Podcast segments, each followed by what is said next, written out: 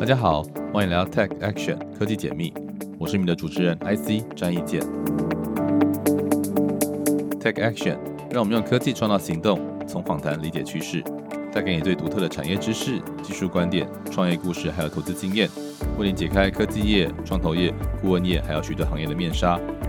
科技解密，让科技与创业不再神秘。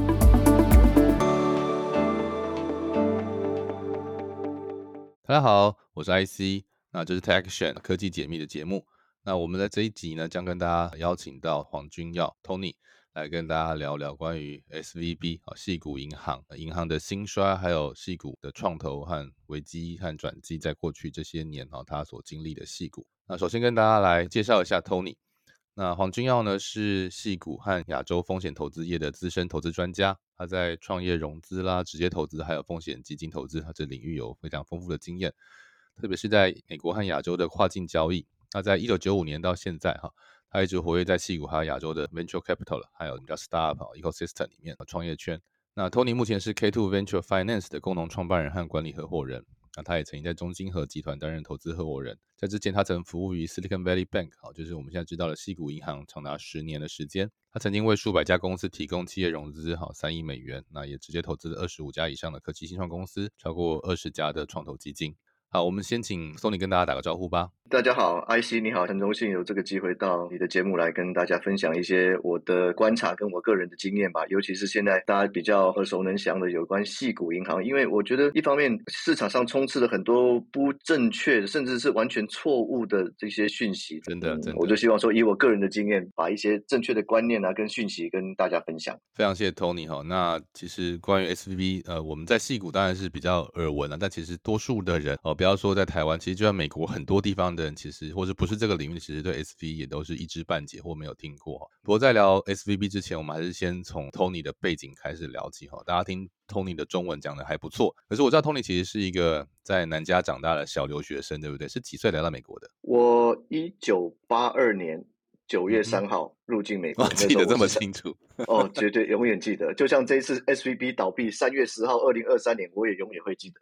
啊，我是那个时候十三岁，十三岁来美国，所以对啊，小学毕业初一还没有毕业。九月三号就是开学日，美国已经开学一阵子，美国比较早开学。嗯是的，所以就是在南加念中学了。我们叫七年级嘛，初一嘛，因为我在台湾初一没有读完，所以我就重新再读一次。不过我入境是住在南加州，就是 Monterey Park 华人比较多的地方。可是呢，为什么选择那里？然后是因为有亲戚在那边吗？没有哎，其实是你可能不知道，我其实不是移民哈，我是小留学生，就是真正。观光签证跳机的，那那个时候会选择洛杉矶，是因为我们家里是台湾的长老教会吧？那洛杉矶那边华人、台湾人比较多，也有蛮多教会的，就是有教会一个照应，有一些认识的人，那就第一选择在那边落脚。后来我又搬了很多地方啊，其实我总共读了五所不同高中，三个不同的州，在盐湖城，最后在拉斯维加斯毕业。这我高中毕业是拉斯维加斯。好像你当初好像有想要去拉斯维加斯的餐饮业服务，是不是？我记得印象有这个概念。对，因为我一九八八年在拉斯维加斯高中毕业的时候，很多同学就直接进入当地大学嘛，就是内华达州大学拉斯维加斯分校，叫 UNLV 哈，曾经 NCAA 篮球还打至前四强，厉害的。那他最强的系就是餐饮跟观光嘛，啊，对，所以那时候家里有一些亲戚也是在做这个餐饮业，所以我本来是打算往这边发展。那后来因缘际会呢，因为我有一个姨丈在 San Jose State，就圣荷西这边州立大学。当电机系教授哦，那我就想说，哎，来西谷换个环境试试看。我那时候是一九九一年的时候，一九八八高中毕业，八八高中毕业，八八年来加州。我那时候还没有 Windows 呢，还在。DOS 刚开始的时候，差远了。我在 Silicon Valley 边开始工作，一九九五年的时候，连 email 都没有，对，连 Internet 都没有，连网站、网际网络都还不是一个东西，就是就是很很少人在用的。所以你是因为到湾区来求学，才选择到对，等于是一方面投靠亲戚吧。这边有个亲戚，有个照应阿姨跟姨丈在这边。那就从这边读大学，然后 local 这边也是州立大学东湾的分校，叫 Cal State Hayward。我的 MBA 在 Hayward。那第一个工作从攻读生开始，一九九五年就是西谷银行。那个时候你是误打误撞，还是说就是 intern 就找到这家公司？对，呃，good question。因为我本身是读商的嘛，那商里面我又是主攻财务，对不对？那财务你可以走三条路嘛，一个是投资银行。就是 investment banking，另外一个是 corporate finance，就是公司里面的财务管理。对，像我太太就是一家新创的 CFO，我们也是大学同学，她走那条路。对，那另外一个就是 financial institution，就是银行这一届。那刚好我选修的那个课，它是一个系股银行的经理。他来兼职来教课，好，所以他就讲的很生动，所以这很常见，这很常见。对对对对，那我就非常有兴趣啊，你就被他逮到了，就被他逮到了。对对对，那就经过他介绍，就进了戏股嗯，好。其实还有另外一个，很多人不知道哈，台积电它有一个法说会，我们叫 Investor Relations 啊，他最近刚退休，对 Elizabeth Sun 叫深圳文。如果长期 follow 台积电或者看到法说会，其实他是我第一个在圣何西州立大学财经系的教授。哦，哇，对啊，他后来才去台积电的。那台积电很后来，他是当过教授，后来在台湾去 HSBC 汇丰银行做投顾，后来又回头来戏谷做创投基金的 CFO。后来才回去台湾接台积电。哇，所以你跟你跟台湾的科技业也有很深的渊源，但是进了戏股银行，所以你从实习生开始，那一开始都做什么样的工作啊？啊，其实我的运气非常好哈。你想想看，那个时候一九九五年，大家说戏股嘛，当然就是 semiconductor，是啊，semiconductor 就是做什么？做 IC 嘛，跟你的名字一样。那时候还真的是有 foundry 的年代，对。对啊，IC IC 就是 Indian and Chinese 嘛，哈，这个有人这样 刚好是我的名字，对，开个玩笑。可是那个时候你可以想象，大部分在戏谷创业的华人都是台湾人。应该说九零年代之前，其实中国人能够留学的人数很少，在戏谷你看到了所谓的。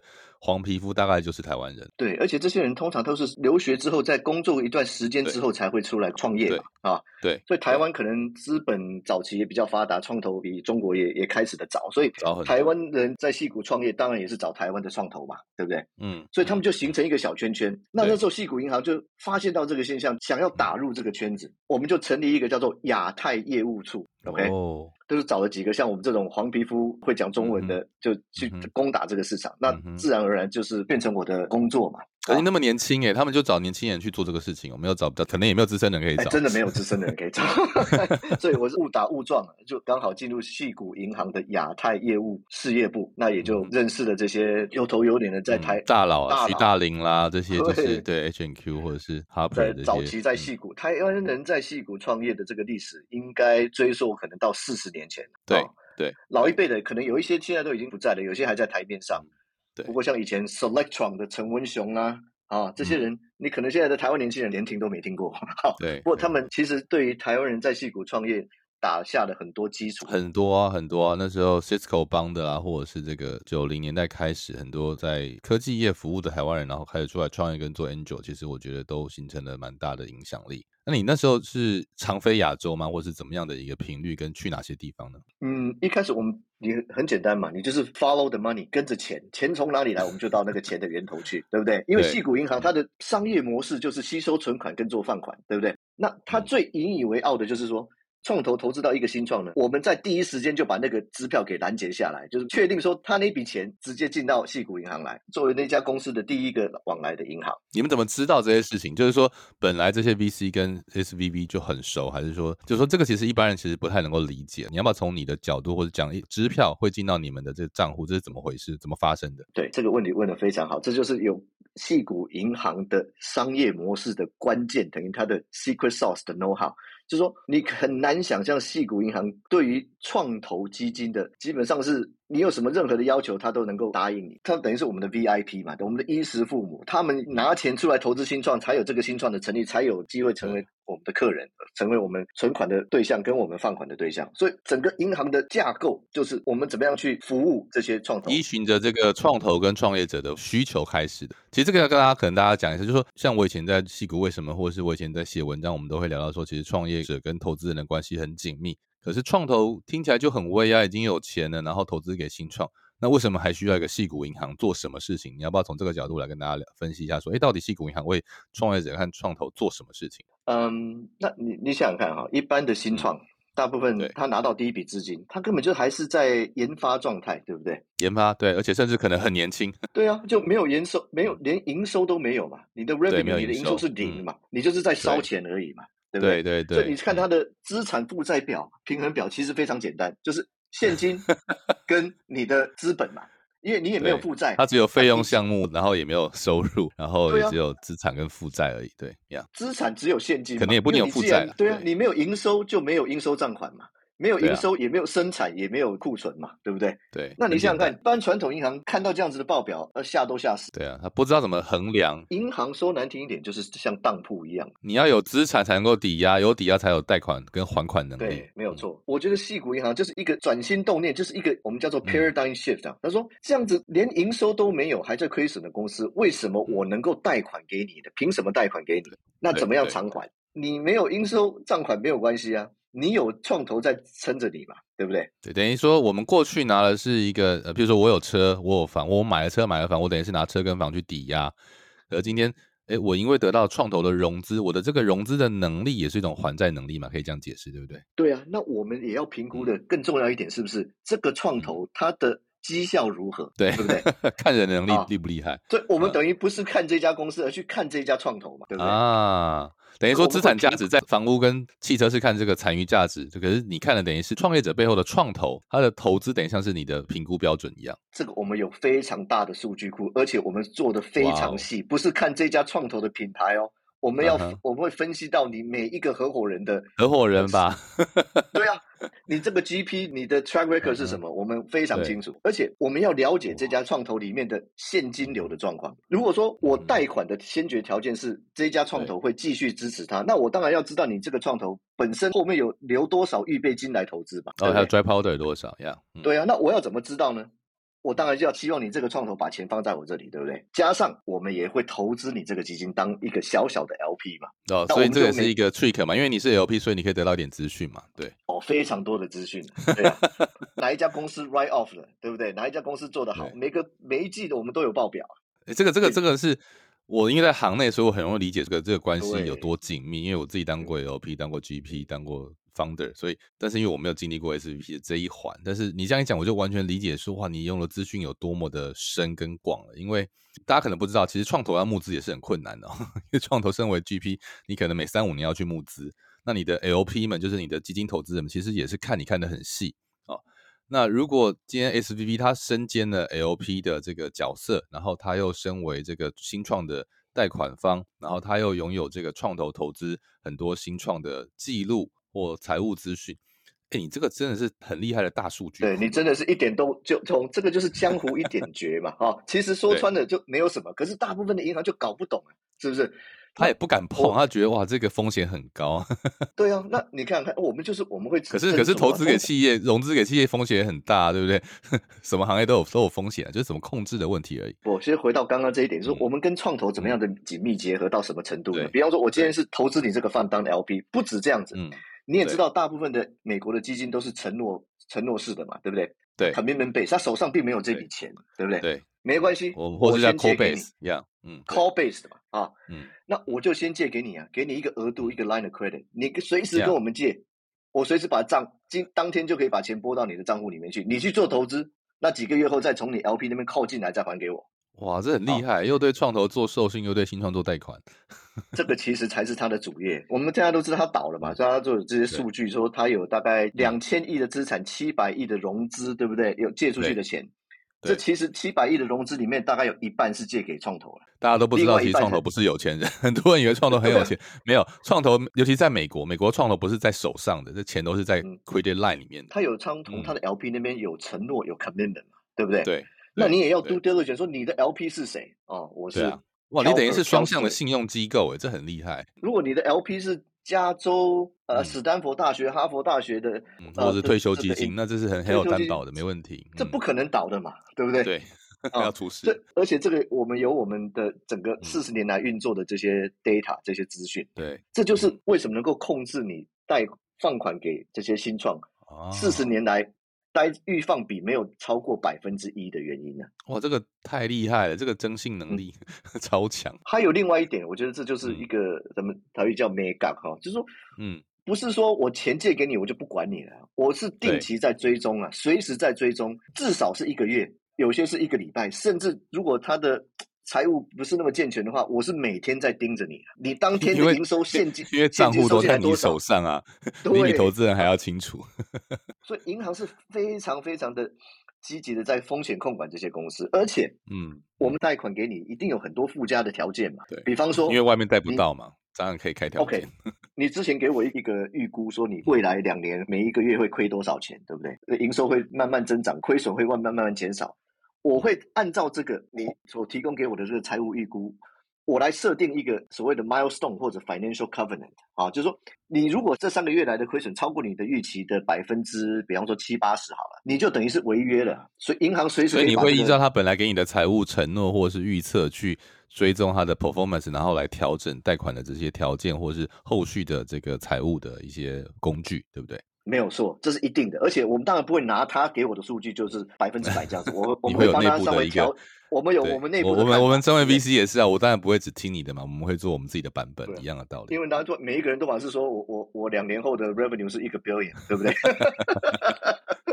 每每呀，每一个 quarter CAGR 是五十 percent，然后每一个人都是这样讲嘛，对不对？所以我们当然会打个折扣啊。那如果你连那个都还达不到的话，那我们可能就在你现金还没有完全用完之前，我们就知道这个可能会发你你生呆账。我们 你甚至还可以通知 VC 这样。对啊，那我我们跟 VC 是同非常保持非常密切的联络的，就是哎，这家公你司几乎是 VC 的看他的这个财务的守门员，又是他的这个有时候是一半的金主，或者是这个信用的来源，这是业外的人不懂。可是你那个是已经是美国形成的这个这个模式嘛？那你你对亚洲或对台湾怎么去做这样的生意，还是说其实你们有点不同的做法呢？其实我们还是主要以美国为主啦。啊，嗯对对对，细谷银行，我们当初派我去到亚洲去，等于是在做业务的开发。好招商，就我真的是把那些投资人或者是这个对这边的 VC 或 startup 把那边的资本或者是呃机会带过来。对啊，我记得印象很深刻。那时候我们就是挨家挨户的去拜访嘛。像我呢，Coco 我九六年我就跑进去那个台湾创投工会敲门，理事长。呃，总干事那个苏时忠嘛，对啊，我就我就自我介绍，哎，我我们是戏谷银行，他连听都没听过，这是什么东西啊对不对？我们诈骗 对对对，那我就跟他解释我们的商业模式啊，希望跟嗯台湾的嗯创投嗯能够怎么合作啊。那我们大概不定期，大概每半年就会去一次台湾、亚洲，包括那时候新加坡也很多钱来投资到那个西谷嘛，嗯对不对？对对日本、韩国也有一点，那时候基本上都没有跑中国，都是台湾、新加坡、韩国、日本、香港这样子嗯串联这边的创投嘛。希望说他嗯们投在戏谷的投资能够成为戏谷银行的客户，所以我的主要的业务就是在做业务的开发。那后来这四十年，大家一直在看东南亚，到目前为止，细谷银行都没有真正把钱说投到，比方说台湾呐、啊，或者日本或者韩国。中国有，因为后来我们在那边成立了分行，毕竟那边市场也。国外的话就是嗯以色列、印度、伦敦，哦，就是整欧洲跟亚洲啊嗯。亚洲的话就基本上就是中国了。可是这个模式就是跟着资金走了。嗯，那你在那个时间真的应该是看到整个亚洲，尤其像你刚才讲这几个地方哦，日本、韩国、台湾、亚和香港的崛起，新加坡，那你也经历过亚洲金融风暴跟大康 bubble，那时候你的感受是怎么样？或什么印象很深的事情？那个时候就有点像过去几年钱进来的很快嘛，资本的成型啊，我们叫 capital 嗯。formation，、对不对？对对，那对。钱当然也烧得很快，可是，在 dot com bubble 整个 crash，嗯哼。细谷银行完全没有受伤啊。就刚刚讲的四十年来，因为就是我们有这个授信的制度，跟我们追踪公司状况的这个做法，嗯保证而且我们跟创投的关系保持那么好，随时有第一手的资讯，对不对？如果说这个创投说，哎，这家公司你不用担心，我会继续再支持他，而且你哦很知道每一家 startup 的现金流，这是你最强的地方。对，而且知道创投手上还有多少钱，因为有些人嗯创投跟你说，啊、我我你不用担心，我会继续支持他，可是嗯其实他的饭都已经投完了，对不对？其实他大家并不晓得，其实我们身为 VC 或 startup，其实最怕的是对方诓你嘛，对不对？就是啊，我还有嗯不管是宣称你的营收会多厉害，或者是你还有多少钱可以投，但是细谷银行都有资料，所以其实你你是最不会被骗的那一方。对，而且万一被骗的话，万一哦哦，你今嗯天骗了我一个案子，对不对？那我们有 economy of scale，我们有上千家、上万家的这些 startup，那你以后就不用再跟你跟细谷银行你就是资本市场的一个代表。对，我们讲说，你那个你可以欠一个人钱，可是你欠给资本市场的账是赖不掉的，你就是很很厉害的，就是这个真是业外的人无法理解的一个，但是很有趣，就像细股的这种中央银行的概念哦，其实很有趣。但是那后来你离开了 SVB，是因为想要到嗯创投工作，还是说就是你你觉得其实想要换一个呃工作的这个机会，或者是回到美国了？因为你在亚洲也很久时间，是这样吗？嗯，那个时候可能也做职业的代代券吧。二零零四年我离开，这个时候其实就不务正业，跑去做其他的，想要自己创业了。我的信念的还是没有变，就是说，嗯，融资贷款给高科技公司这件事情，并不适合在一个银行体系里面做了。嗯啊嗯嗯，这次这个细谷银行出事之后，非常多，我两边朋友都有嘛，创投边的、创业圈的，还有金融界的，所以其实这个辩论还蛮蛮有趣，就是到底银行应不应该做这种业务？所以我觉得你这个想法很有趣。嗯，我这是我深深的体会，而且毋庸置疑的。我们先退一步来讲这个产业的哈。对，去年美国创投投出去的钱大概就是三千亿吧，好，持续投出去的钱。对。那实际融，这叫 equity 的方面，股权投资方面。那融资贷款这个方面呢，大概是三百亿，thirty billion，分之一。所以风险融资的规模是资本投资的大概十分之一。对，OK，这整个市场就是这么大。那你说美国大概有六千多家银行，创投有一千八百多家，可是非银行体系的风险融资机构，包括我现在在做的这个 K two Venture Finance，我们也是一个基金呢。我们投资人专门融资这个这个 venture debt，一样，嗯，对。可是我们不受政府管制，所以做法比较灵活嘛，对不对？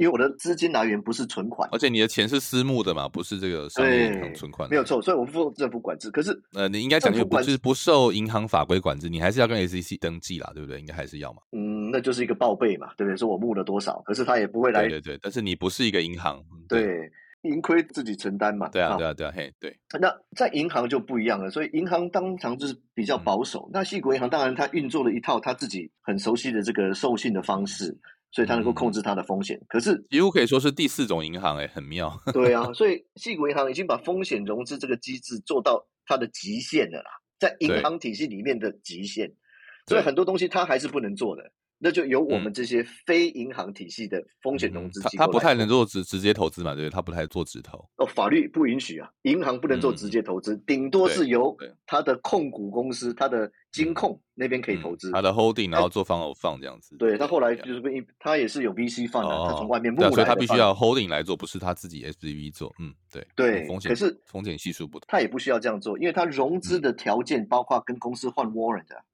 换他的股权啊。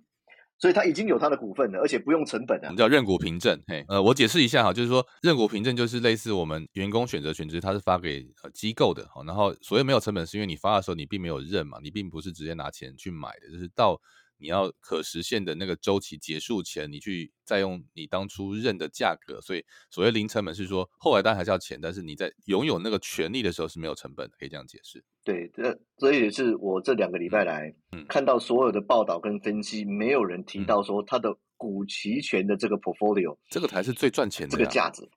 这个是一个 gold mine，没有人知道这个东西，因为它在账面上是没有显示出来，因为成本是零嘛。对，因为它在没有实现的时候不会列在财务报表上嘛。但是，一旦获利的这个业务，可业务搞不好比本业还赚钱。去年嘛，还是前年，Coinbase 不是上市嘛？光是这个案子，系股银行的 Warren 赚了一亿美金呢。对啊。啊，他做的这个案子的，我那个同事分到的分红是七百万美金。对，一亿美金，你看你做贷款就算是十五趴好了，你的 base 要多大？对啊，而且那个要承担风险。那所以，细股银行现在手上大概有可能将近一万家吧，可能不止，超过一万家未上市公司的股票的。选择权，你看，只要一百家百分之一能够变成有一亿的价值，就是一百亿嘞，在那里。对啊，所以现在大家在不是在 bidding 吗？在 auction 嘛，FDIC 在做 auction，就是花落谁家。可是政府是有条件的，他说你不能光挑好的，你你要我这个资产，你也要。不能那一万家只要有那个 warrant 的好的，对，你不能只买 warrant 的，或者你也要承担这些存款人呢，你也要现金的这个流动能力，然后还要很复杂。但是我这是另外一个很有趣的问题，那。你在西谷银行离开，后来到了几个 VC，就是你你曾经想要创业嘛，然后后来现在在做事情，其实有点是你那时候就想做的事情，所以中间到 VC 也是说你你等于是换了一个呃，等于有像到你客户端，对不对？这个观点，那你觉得在戏谷当 VC，或是像中金和他很有名哈，他在美国跟台湾或是中国的运作，你在当中学到什么样，跟你在戏谷银行学到不一样的东西呢？对于风险的。承担的程度当然是不一样嘛。我后来去中金和集团，是因为三十年来总共募了九个基金嘛，啊，对，那我都是细谷银行的客户啊，那我代表细谷银行投资中金和的第一档、第二档、第三一二三四五六六个基金，我们都有投嘛。哇哦！啊，第七档基金我个人有投，所以我加入他们嘛。那那个时候在这二零一一年吧，啊，那是很后来事情。其实我中间又跑去一个非银行的风险融资机构，啊，后来这家已经不存在了，它被人家并购掉了。不过我们做的很成功，一年大概有实现了 cash on cash 啊，不是账面上虚的获利，是实现 actual realized cash on cash，一年都有做到二十几个 percent，百分之二十几的年所以你一直都是在这个风险融资领域哦，很有趣。对，等于说从银行到跳到非银行体系，然后再跳到这个创投里面，因为创投毕竟是做股权投资的，所以它的投的周期是比较早啦，比较 early stage 的投资。所以我当初看的也比较都是跟亚洲跟美国之间有相连关系的，台湾、中国、美国这三地。这就是中金和它的一个商业模式嘛，就是它有这个三个地方的，所以叫中金和嘛，中国人经济合作。这个我再跟大家稍微简单解释一下哈，因为可能有些听众对于创投不是很熟。那创投基本上是一种早期的，就是我们讲没有上市公开发行公司的股权投资生意哈，那就是投资新创公司，然后在它公司被并购或是上市的时候去出售股票。它英文叫做 venture capital，中文叫种风险投资哈，或是台湾叫创业投资，简称创投。那风险融资指的是啊，你把这个对于新创的借贷啊，这这门生意当成一个商业模式啊。那因为就我前面有解释过嘛哈，一般银行都需要抵押。那今天啊，西谷银行它发明了这个模具，但后来看起来也被很很多地方发扬光大哈。所以等于几乎可以说，这个 Tony 你这一辈子几乎都跟 venture debt、venture capital 有关系。那后来呢？呃，我们就是到了这个呃中金河之后，那那所以你是什么时候创立现在这个 K Two Venture 的？这个我们成立就是在 pandemic 之前三年前。嗯，那时候什么样契机让你决定真的是这个 timing 了，然后做 K Two Venture Finance？其实那时候离开中金和，我短暂时间去了一个家族办公室，也是负责投资的业务啊。嗯嗯，对，那。当然，这可能决策的的过程跟他的权力的分配，可以想象不是很不一定很理想，不是很理想了哈。那那我就短暂的时间回到一个。银行就是华美银行，你做过创投再回到银行体系里面去，你就发现哦，很闷呐，对不对？对对对，那个自由度差很多，嘿，那，差太多了。那刚好就是因缘际会碰到以前几个跟西谷银行同事过的人，那说哎，我们刚好有这个计划来成立一个风险融资基金啊，那做跟人家不太一样的事情，这边就稍微透露一下，就是我们的想法是这样子啊。所有的 startup 加起来的话，真正拿到创投的，我们的评估是大概只有百分之一啊。嗯嗯，就是把所有的 startup 不一定是 technology 哈，全美国大概是这个数字。对对，就是只有百分之一的新创拿到创投的钱。那如果所有的风险融资都是只去做那些百分之一，那我们干嘛去跟人家抢呢？对不对？可以做 long tail 啊，对你就是做个 long tail 嘛。我们要做的就是另外的百分之九十九，没有拿到 VC 的钱，或者可以拿，可是选择不拿 VC 的钱的这些，我们所谓的 bootstrap，我们知道 bootstrap 它中文怎么说，就是他可能拿 angel 或者 friends and family，对不对？他成立了这家公司，可是他可能一开始就获利了。啊，其实有很多很成功的公司，从来没有拿过创投的钱，就是没有没有没有对机构融资过的新创公司。嗯，bootstrap 创投并不一定是公司成立的一定的必要的途径，不是不是，真的不是。嗯，对，甚至有些公司，像我们有投资一家公司，因为它的商业模式很独特，它一开始就可以赚钱，它连股本都没有。我们的第一笔钱进去是用融资的方式，等于是它的股本，它自己没有出一毛钱呢，也没有任何投资人，可是我们就给了他第一笔钱。是用融资的方式，而且他马上就开始获利，就可以还我们。嗯嗯嗯。啊，那这个的利息通常真正的风险债哈，过去四十年来都是大概平均可能在百分之十五左右。对，这是利息的部分，所以现金流的部分，再加上你有他的股份，所以能够达到二三十个 percent 是相当容易的事情。嗯哼嗯哼。那这样的 return 就比 VC 好多了。对于 VC 来说的话，我们一般讲，IR，可以到三十算是 benchmark 了。那很多 VC 可能就是二十二十五这样子。对，那二十已经算不错了。对，就是你讲到一个重点了，你讲的是 industry 的 average 是平均，是一个平均中间值。OK，对，是中间值。可是你要知道，美国创投一千八百多家，有一半。没有办法还本钱的啊，甚至甚至更多，因为这是一个 power low 的世界，大家不要忘掉，VC 跟 startup 都是 power low。就像台湾常常觉得哇，这个 per capita GDP 其实因为有钱，平均值其实不准啊。所以我刚才讲平均三十趴，可能表示其实大部分的可能连二十趴都没有到，就是那个厉害的可能很多很多趴。对我，我这个数据我有实际数据，我可以提供给你，你可以跟观众分享。就是说一千八百多家创投里面有一半是赔钱的，本钱还不出来，另外。百分之四十左右呢，刚好赚的钱刚好 cover 他的管理费，然后还了本钱，还了本钱，就等于说你今天投资了一百万，十年后他还你一百万，OK，一毛钱没有赚，可是也没有亏，这是另外百分之四十。真正赚到钱的人只有那个百分之十的创投，但他赚很多哦。你看，所以对这个是 Power Law 的世界。所以你看，Tony 在解释哦，美国的创投一定是全世界的标杆国家咯，一千八百家里面一半没赚钱啊，百分之四十刚好还本。所以你看，ten percent 可能赚的是五六十趴，他才有办法平均起来是三十趴，可以这样解释。正确，等一千八百家十个 percent 的话，就是一百八十家嘛。一百八十家的创投，把整个产业的这个整个 的获利都都是他们赚来的，撑起来，对不对？对啊，因为有独角兽就是百倍千倍嘛，所以问题是一家创投能够中几只独角兽？对，YC 四千家也不过才 ten per，那已经很厉害，两个 percent，对啊，所以这个是一个。对一般人其实真的很难理解的事情，但是我们活在这个世界比较久了，所以我们可以比较容易的去想象这件事情，或是体会到这个事情。这是为什么它很迷人，就像 有有点像赌博，可是就是哎。像像是在一个赌博的分布的这个场景，但是你又要用不赌博的方式去精算，哎，这对一般来说就觉得很不可思议。但是细谷银行就提供了一个很厉害的精算模型，这是我觉得这一集第一个到目前为止我我觉得很大的很大的收获，就是细谷银行有一个很大的资料库跟这个数据能力。可是我们讲回来好，真的为什么这次 S V 会现在算不算倒闭啊？它是被接管，但是因为还没有被卖掉，所以它它资产也没有资不抵债。我的理解是这样，所以。我我也很同意，就是说他他应该不算是倒闭的状态，但是他只是一个还没有申请破产嘛。第一个他不是破产啊，那第二个他应该只是被接管啊，然后等待被出售，是不是这样的描述是正确的？然后还有你怎么看待？你觉得事情发生的原因是因为人，还是因为系统，还是说像比如说风控长好像离开了蛮久，这个事情好像是应该是个事实啊。所以这两点我我觉得要不要从你的观点去跟大家阐述一下，你觉得 S V 出事的原因，还有他现在状态到底是什么状态？这个东西我们要非常清楚的理解哈。第一，它是一个等于是一个金控，它有一个控股公司，所以它是一个像金控的概念。那银行是属于这个金控底下的，对不对？对。它同时还有其他非银行的业务，比方说投行业务、资产管理业务、私人银行业务。OK，这些都没有被影响到。今天被接政府接管的是。金控底下的这个银行，专门做风险融资的这个系股银行，对这个控股公司这个 entity 还存在，并没有倒。可是他上个礼拜已经控股公司 file bankruptcy，OK？哦，OK。那底下的这个银行，它是是被政府接收的，嗯哼，OK？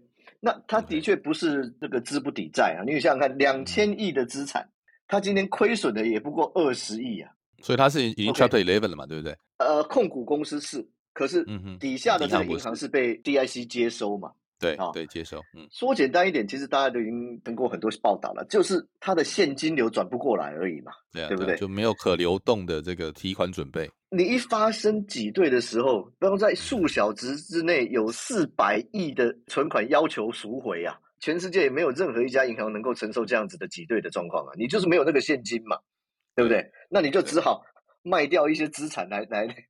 对啊，来变现啊，那刚好就造成这个市场的恐慌，结果是就像滚雪球一样，股牌效应真的一发不可收拾。我觉得在在在两千一零年之后，因为高频还有这个资讯系统越来越发达，其实我觉得现在很多资本市场的样子跟十二年、十年前、二十年都很不一样，就这种。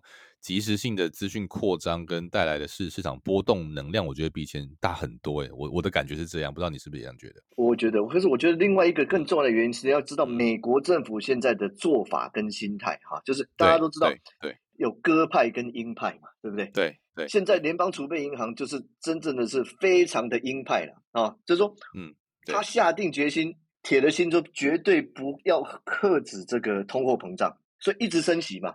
它有所谓的粘性啊，就是它有可能就变成一个固着的，因为它很怕长期通膨，就是超过。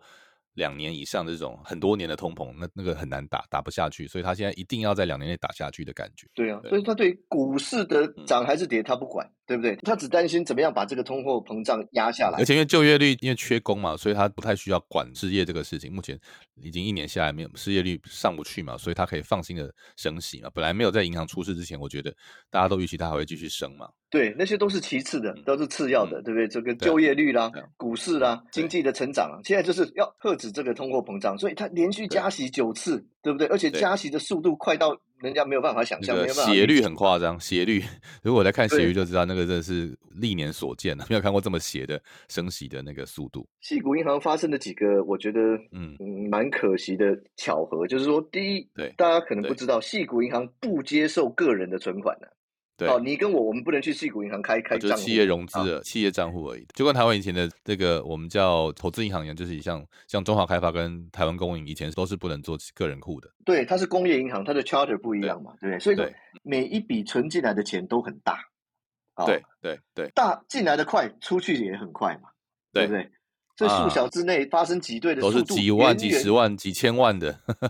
对，美国一千八百家银行里面，大概就是它的存款最集中嘛，啊对，都是存款在一些大户嘛，啊，这些人又彼此又那么，比方说那个 圈 Peter 圈很 Thiel，小，对对，圈圈很小啊，我一个创投，我要把我的钱拿出来，我同时下令所有的我所投资的投资公司、投资标的，一次带动就是上亿、上甚十亿的这种可怕的，对啊就像一串那个肉粽一样，这样一拉起来对粽子头，就全部没有了。以前我们为什么钱进来那么快，公司成长那么快？我加入的时候还不到十亿，也是因为这样子，对也，是因为这样子，可是失败也是因为这样子，所以真的是对蛮可惜。成也萧何，败也萧何，对对对对对，真的很可 惜啊！就是他，我们当然希望他会有新的商业模式出现，应该会让你讲，其实他应该也是这么多年来启发了很多这个 venture debt 的 financial institute 出现，但它的历史定位跟它曾经拥有的这个数据资料库，当然我相信它不会消失，它应该可能就是转手了，就是最后会有人接这个这个盘，但是到底是谁，这个我们节目录制的时候还没有答案，但是我想也不知道会会很快还是很久，现在看起来还蛮焦灼的。那你觉得焦灼是因为必定很很竞争，还是因为其实对于呃监管单位说，他必须很小心处理这件事情，还是哦，这个事情我我非常的清楚。第一，他的资产过于分散，因为我刚刚讲的，它有私人银行、投资银行、风险融资跟这这些不同的资产，啊对不对？所以要接是接整个 holding company 是不是？对啊，政府希望是有一个人能够全部接收嘛，对哦，对？因为因为 holding company 现在是 bankrupt 嘛，对对对，所以当然这是最好的，嗯要不然就要分拆，分拆又很麻烦。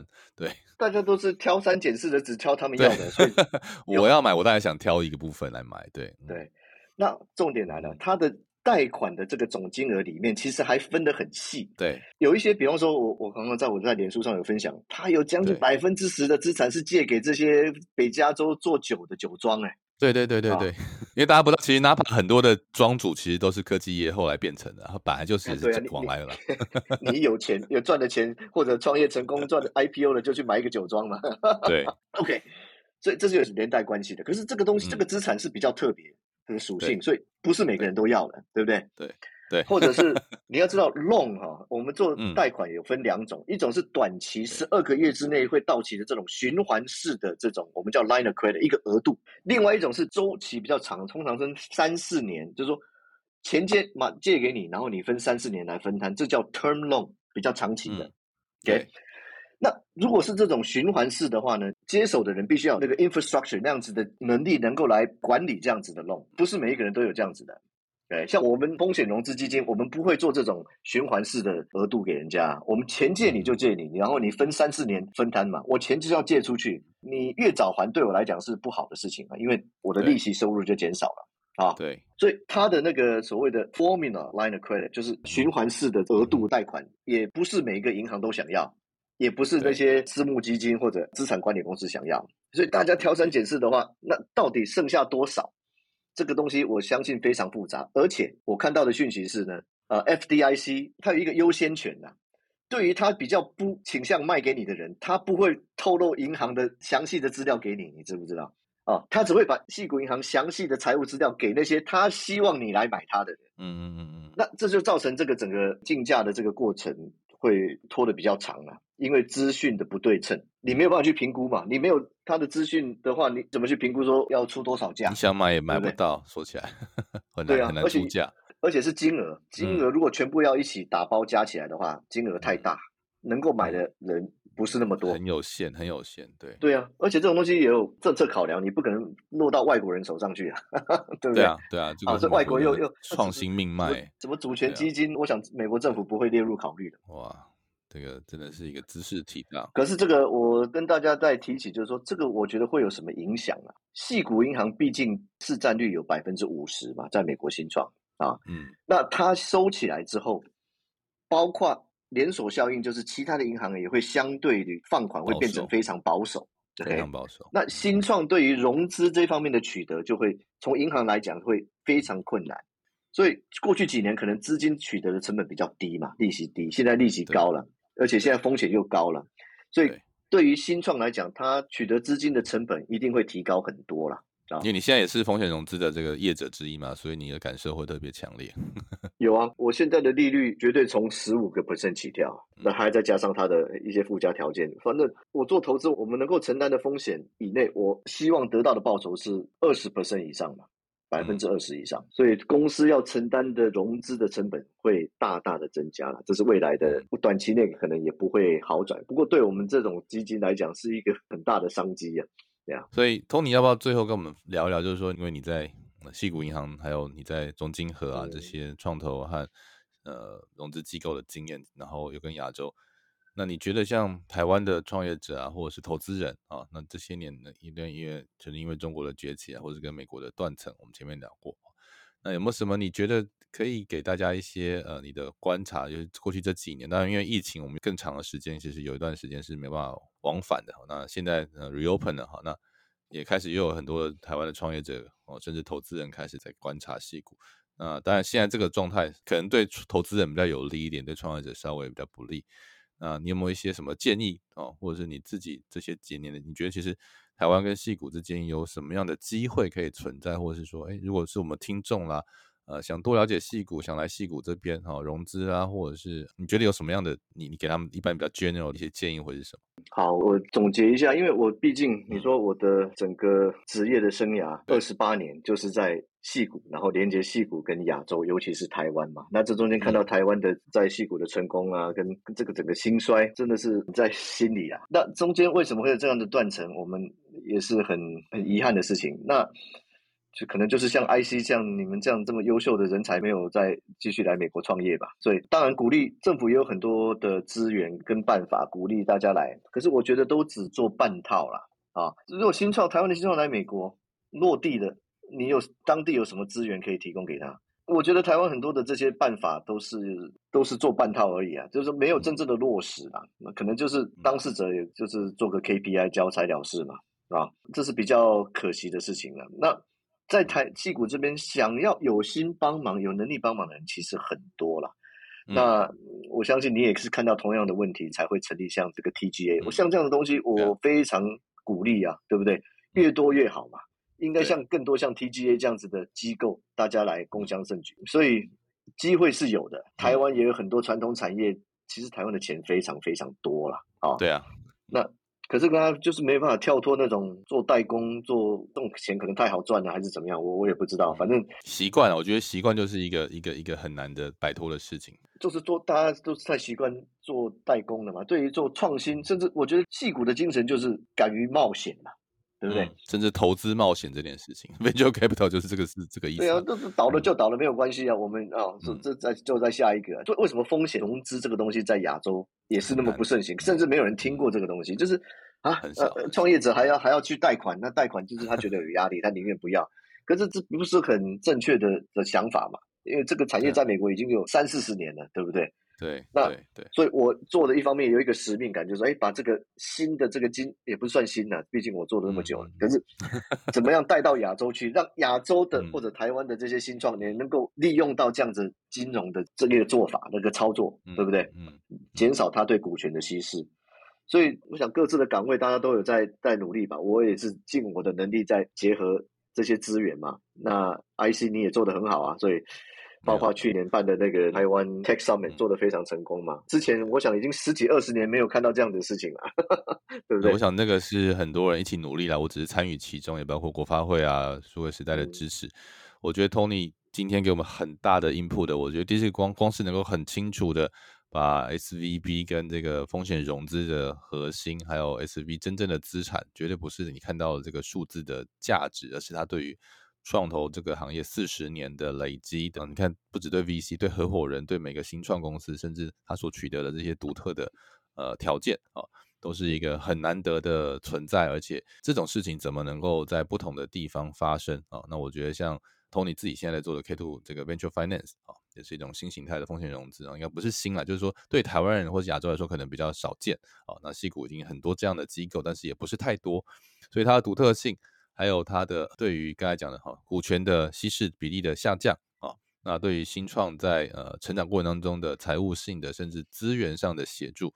哦，都是我们希望一起去看到。那 TGA 和我自己在做的 Angel Group 也是希望把台湾的资源和资金带来美国，那让美国的新创可以得到更多台湾的一些连接，或是台湾的投资人在美国得到投资机会。哦，其实都是双向的。所以我觉得今天其实真的非常感谢 Tony 给我们这么多啊非常深入而且又是很实际的经验。